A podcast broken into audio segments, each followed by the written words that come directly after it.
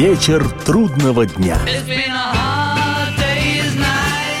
Приветствую всех, я Олег Челап. В эфире программа «Вечер трудного дня», посвященная музыке и жизнедеятельности легендарной английской группы «Битлз».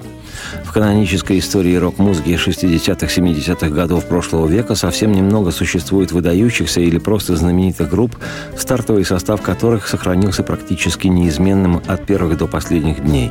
На вскидку был только один отдельно стоящий случай – Led Zeppelin. Все годы своей деятельности эта группа просуществовала в первозданном виде и прекратила деятельность в связи с уходом в иные миры барабанщика Джона Бонема. В основном же группы самого первого эшелона терпели изменения в составах как ощутимые, так и незначительные, и избежать таких изменений не удавалось никому. В этом списке Rolling Stones и Animals, The Who и Kings, Doors, Creedence, Procol Harum, The Moody Blues и Pink Floyd, Jethro Tull и Deep Purple, Yes, King Crimson и Genesis и множество других. Во всех этих из числа мировых грандов ансамблях замены производились или в моменты творческого или личностного кризиса, или, что называется, в связи с утратой кормильца, смертью одного из музыкантов. Примечательно, что изменения были и в составе «Битлз», но с одной разницей. Все они произошли еще в доисторический период, во времена клубной жизни в родном Ливерпуле и немецком Гамбурге. С приходом же в группу на ударные в августе 1962 года Ринга Стара «Битлз Пазл» наконец-то сложился и уже не менялся вплоть до распада мирного битловского атома осенью 1969 не считая одной вынужденной ситуации летом 64-го с заменой заболевшего на две недели того же Ринга. Мне уже случалось неоднократно делать программы о Ринго Старе, о его ливерпульской жизни до прихода в «Битлз». И сегодня я хочу продолжить повествование на тему «Ринго Стар. Молодые годы». А иллюстрировать это повествование будут песни, спетые самим Ринго как в составе «Битлз», так и в его сольный постбитловский период, и в записи которых он участвовал как барабанщик. Дамы и господа, уважаемые товарищи и дорогие люди, встречайте – мистер Ринго Стар.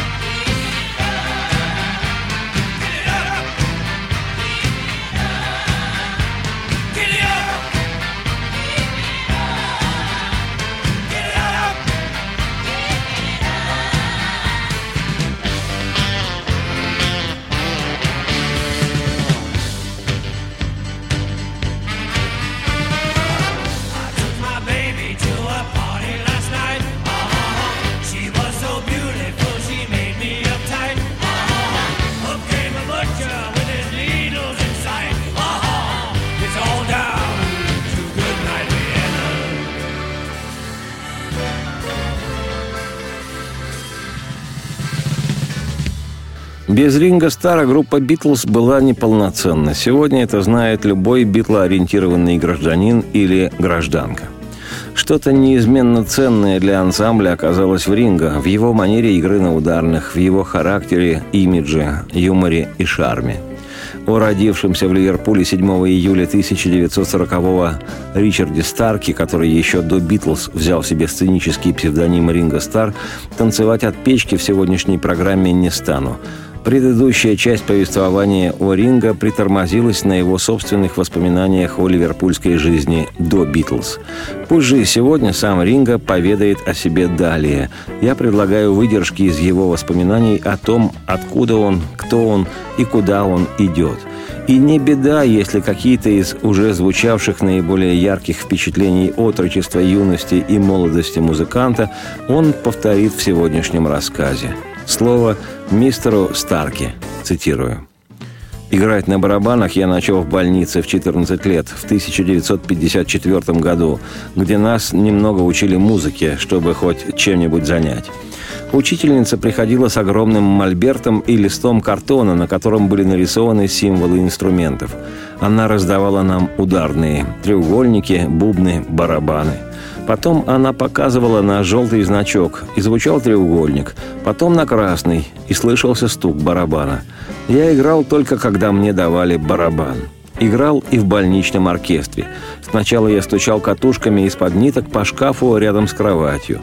Я провел в постели 10 месяцев. Это долгий срок, поэтому я старался развлечь себя чем-нибудь. Барабанами или вязанием. Именно там я и начал играть по-настоящему – с тех пор я уже не мечтал ни о чем другом. Мне хотелось только одного – иметь барабаны. И когда меня выписали, я часто заходил в музыкальные магазины, где смотрел тоже только на барабаны. Бабушка с дедушкой подарили мне мандолину и банджо, но они мне были не нужны. Когда мне было семь лет, дед подарил мне губную гармонику, но напрасно. У нас было пианино, я к нему не подходил. Мне нужны были только барабаны.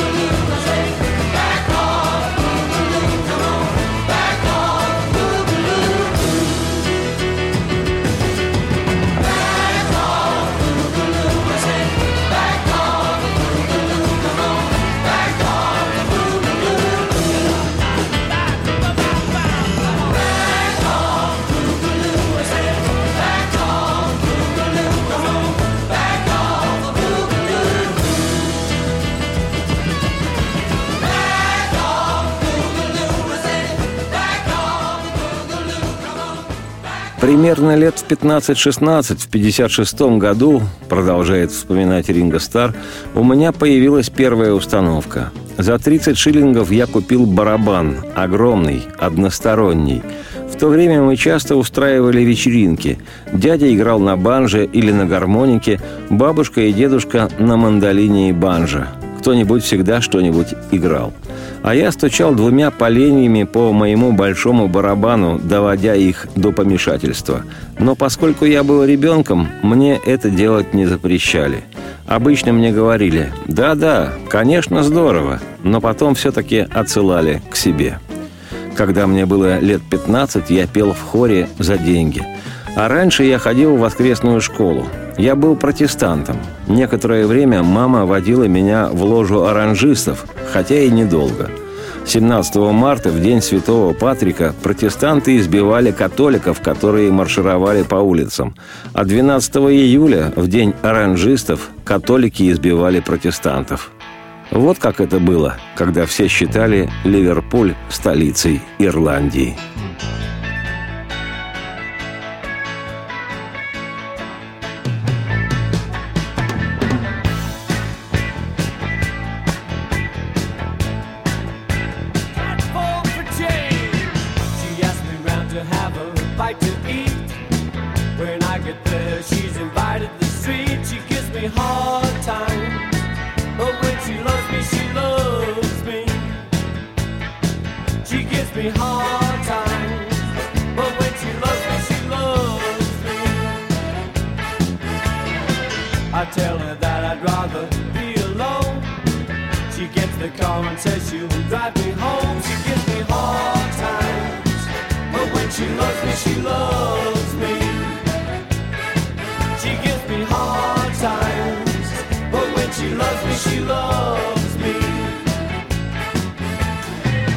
Take a night like the night we.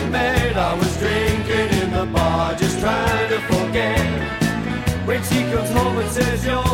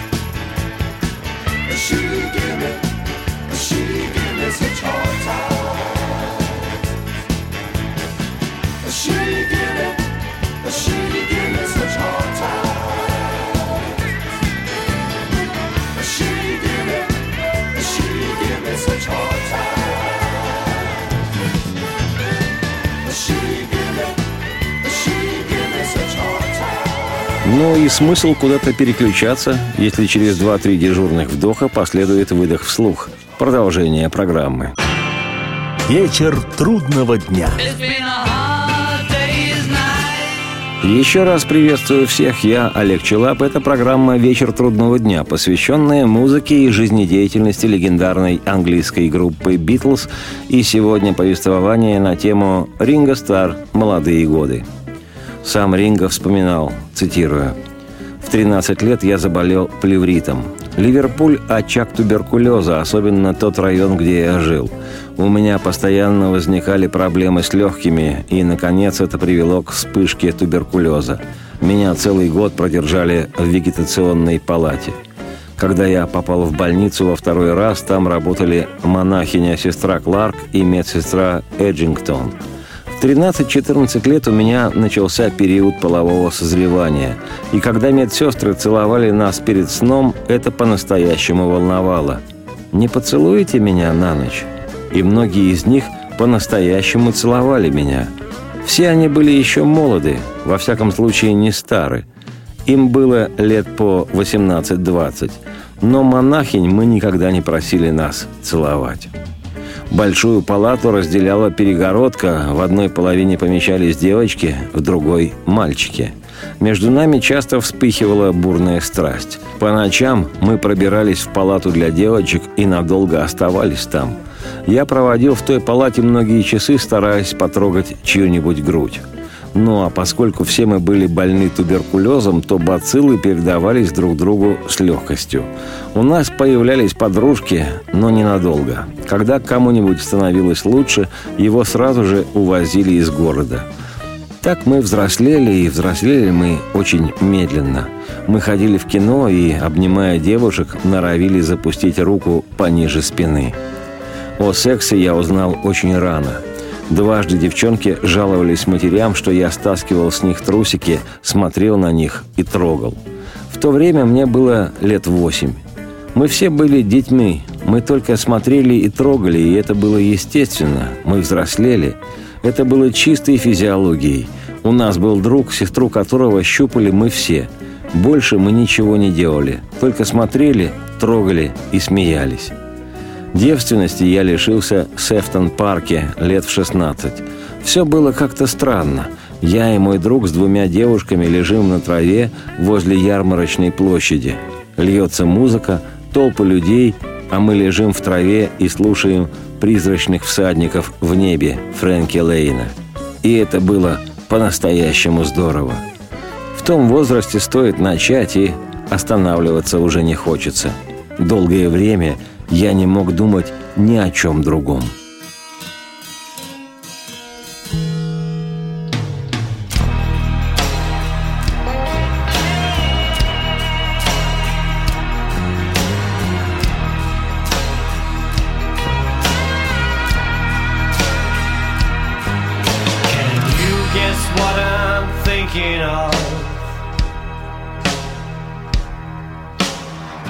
someone one that I can love. I just don't know where to start. I'm the king of broken hearts. I was waiting for the bells to ring. My love for her keeps.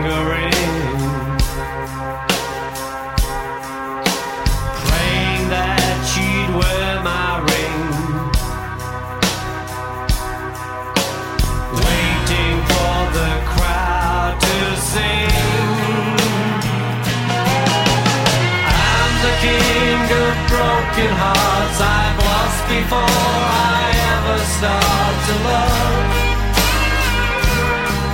again.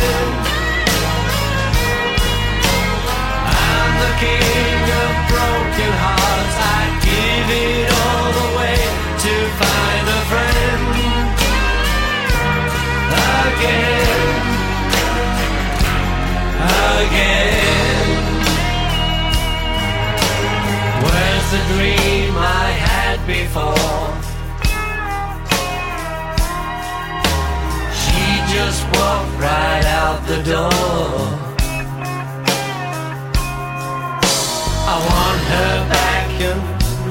it more.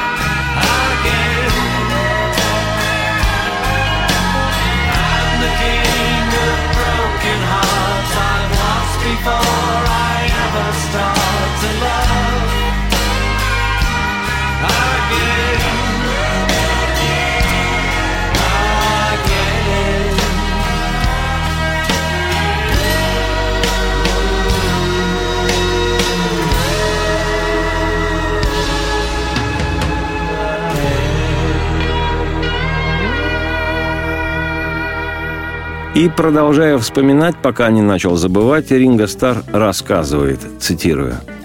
«На моем последнем настоящем рабочем месте в фирме «Хант и сын», где я, чтобы не уйти в армию, стал помощником инженера, в 56-57 годах в армию не брали подмастерьев, я познакомился с Роем Траффордом.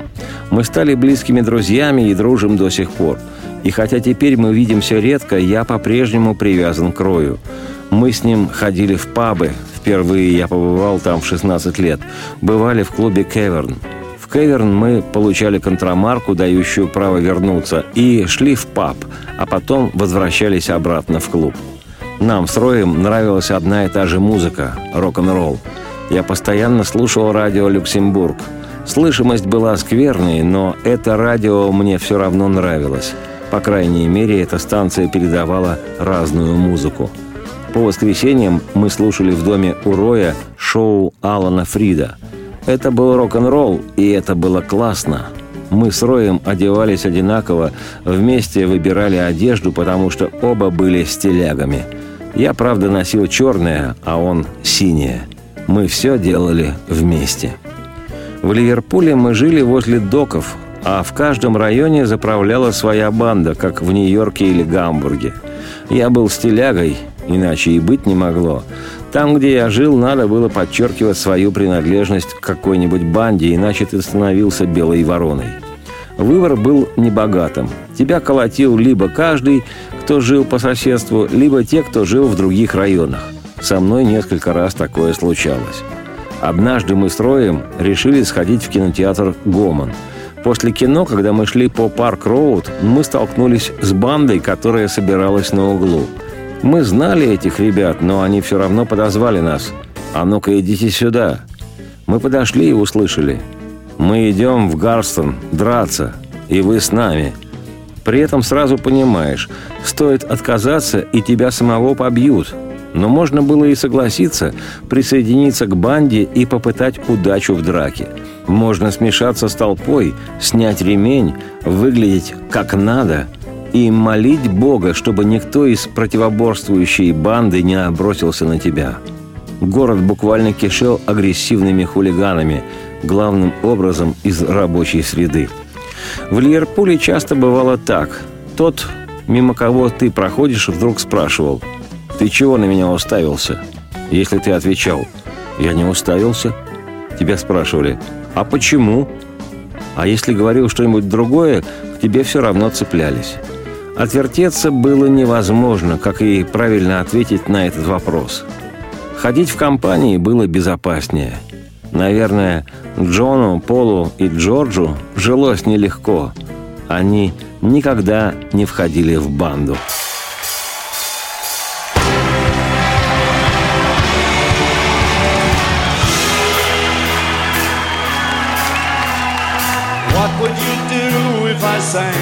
Sang tune? Would you stand up and walk out on me?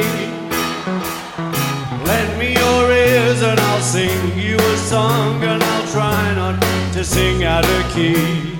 Oh, I get by with a little help from my friends. Yeah, I get high with a little help from my friends.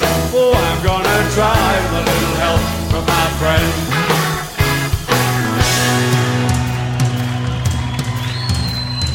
What do I do when my love is away? Does it worry you to be alone?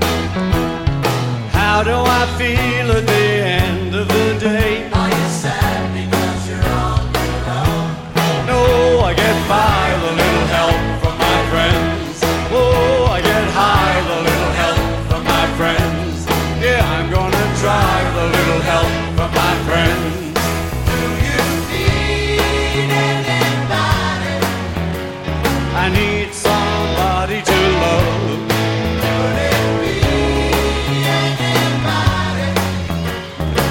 just want someone to love.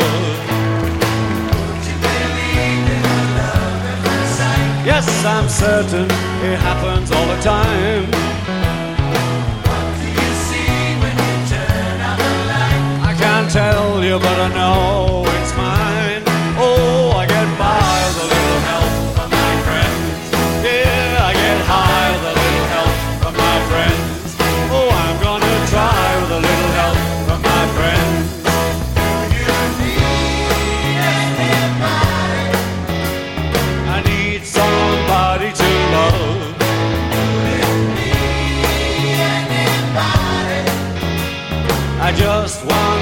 want to.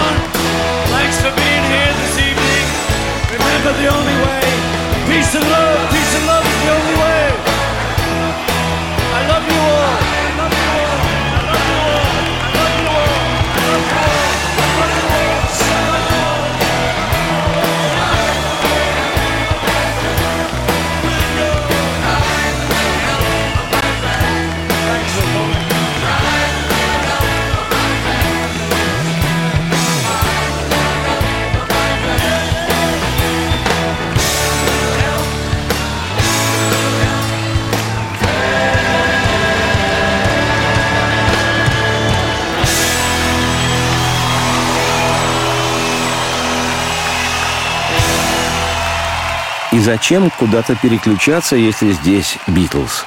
Два-три дежурных вдоха и последует выдох вслух. Продолжение программы. Вечер трудного дня. Еще раз приветствую всех. Я Олег Челап. Это программа «Вечер трудного дня», посвященная музыке и жизнедеятельности легендарной английской группы «Битлз». И сегодня продолжение повествования о годах ливерпульской молодости барабанщика группы Ринга Стара. И Ринга продолжает вспоминать, цитирую. В 1957 году все увлеклись скифлом. В его основу лег американский блюз, который играли на пирушках или вечеринках в кем-то арендованных домах. Каждый из приглашенных вносил свой четвертак или 10 центов.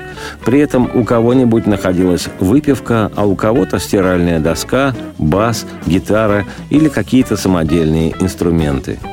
Мы с Эдди Майлсом и Роем, моими друзьями, создали скифл-группу, первую группу, в которую я вошел, скифл-группу Эдди Клейтона.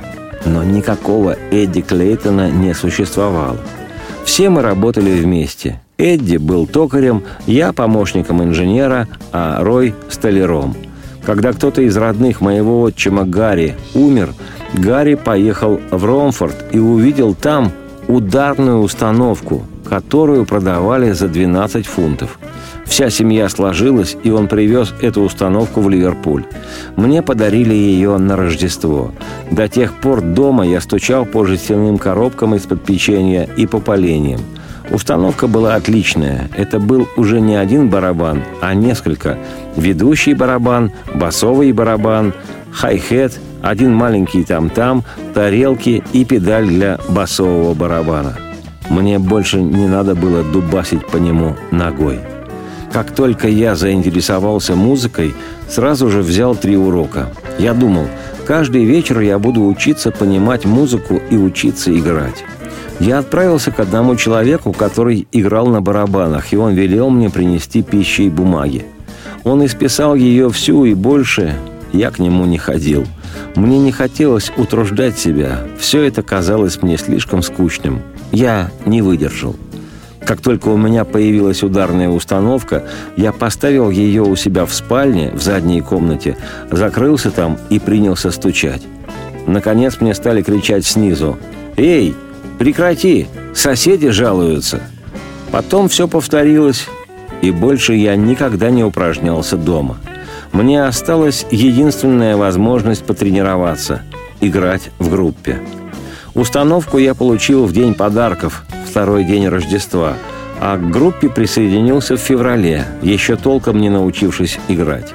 Но и остальные не умели играть, в том числе гитарист. Он знал всего два-три аккорда. Все мы только-только начинали учиться.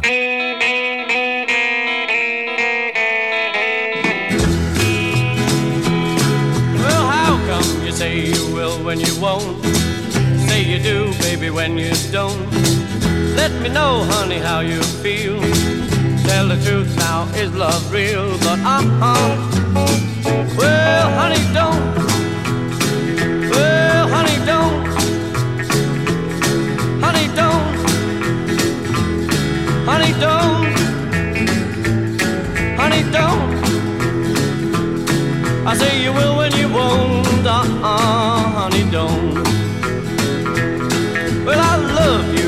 Baby, and you ought to know. I like the way that you wear your clothes. Everything about you is so doggone sweet. You got that sand all over your feet, but uh uh. Well, honey, don't. Honey, don't. Honey, don't. Honey, don't. Honey, don't. I say you will uh-uh, honey, don't. Ah, oh, rock on, George, one time for me.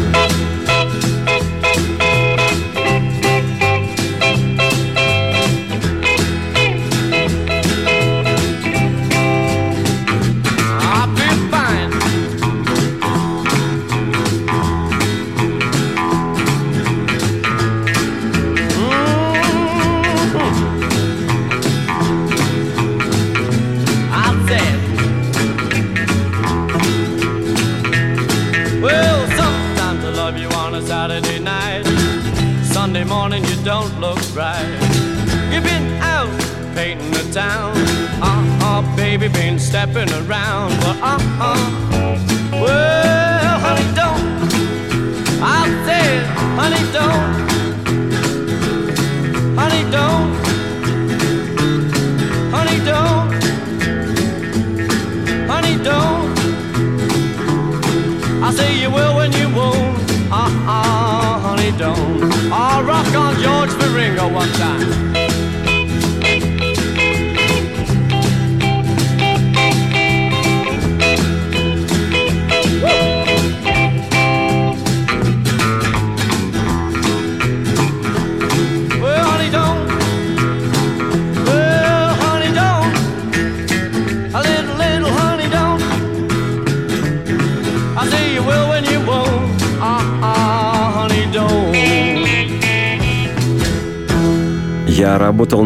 Заводе, продолжает Вингостар. В подвале в обеденный перерыв мы играли для товарищей по работе. Потом в группу вошло еще несколько рабочих с завода, и мы начали играть бесплатно в клубах и на свадьбах. Я стал полупрофессионалом. Днем я работал помощником инженера, а по вечерам играл на барабанах. Мы выступали на танцах в своем районе с группой Эдди Клейтон или с какой-нибудь другой, а позднее с Рори Стормом. Мы играли, а девушки всегда смотрели в сторону музыкантов, которые отбивали их у других парней. Нам везло, если мы удирали из клубов раньше, чем нас успевали побить. Ведь мы играли в чужом районе, рядом не было наших знакомых. Так начиналась моя карьера. Потом я принялся кочевать из одной ливерпульской группы в другую. Я практиковался почти в каждой ливерпульской команде. Те дни все группы постоянно менялись музыкантами.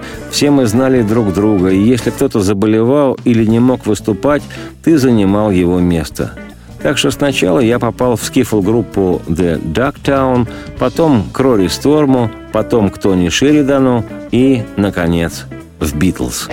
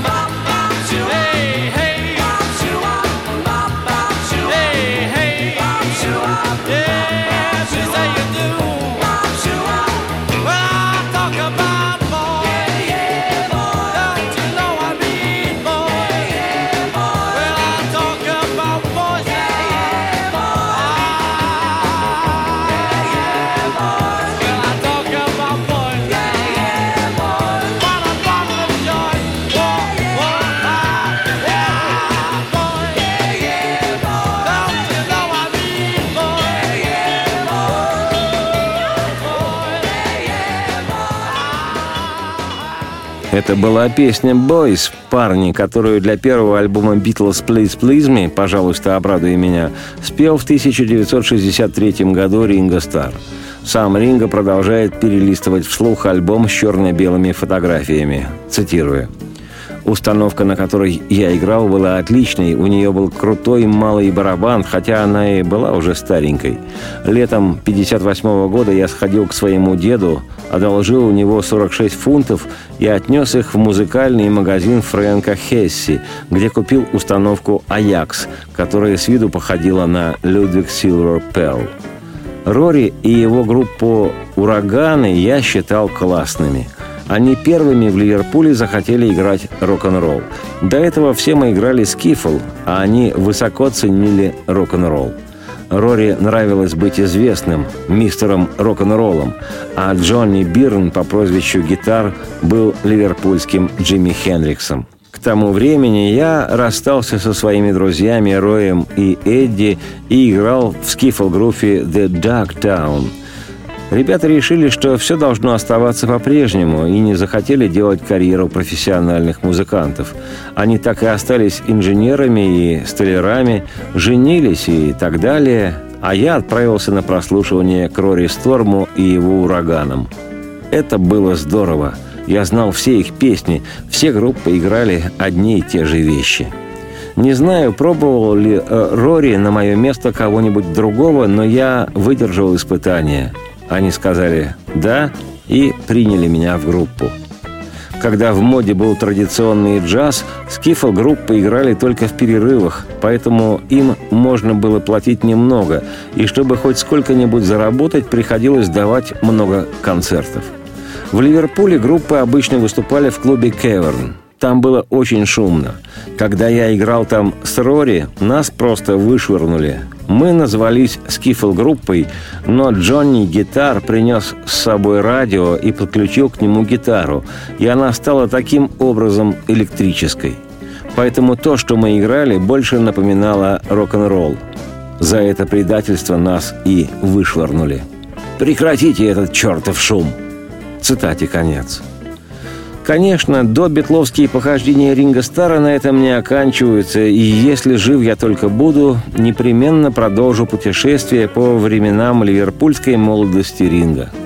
Закончить же сегодняшнюю программу «Вечер трудного дня» я, ее автор и ведущий Олег Челап, хочу песней «I Can Tell» в исполнении группы «Рори Сторм» и «Ураганы», в начале 60-х годов лучшей группы во всем городе Ливерпуле. Благословенном Ливерпуле. Заспевает сам Рори Сторм, а на барабанах, обратите внимание, играет 20-летний Ринго Стар. Радости вам вслух и солнце в окна, и процветайте! Well, I can tell by the way that you look at me. I pretty baby, it's so plain to see. Ah, the way you smile and hold my hand.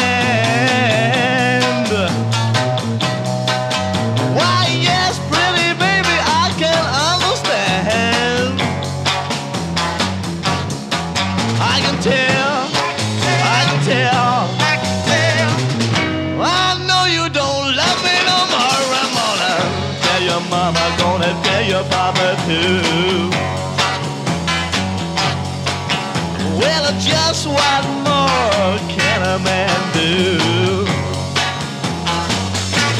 Ah, you've been running down with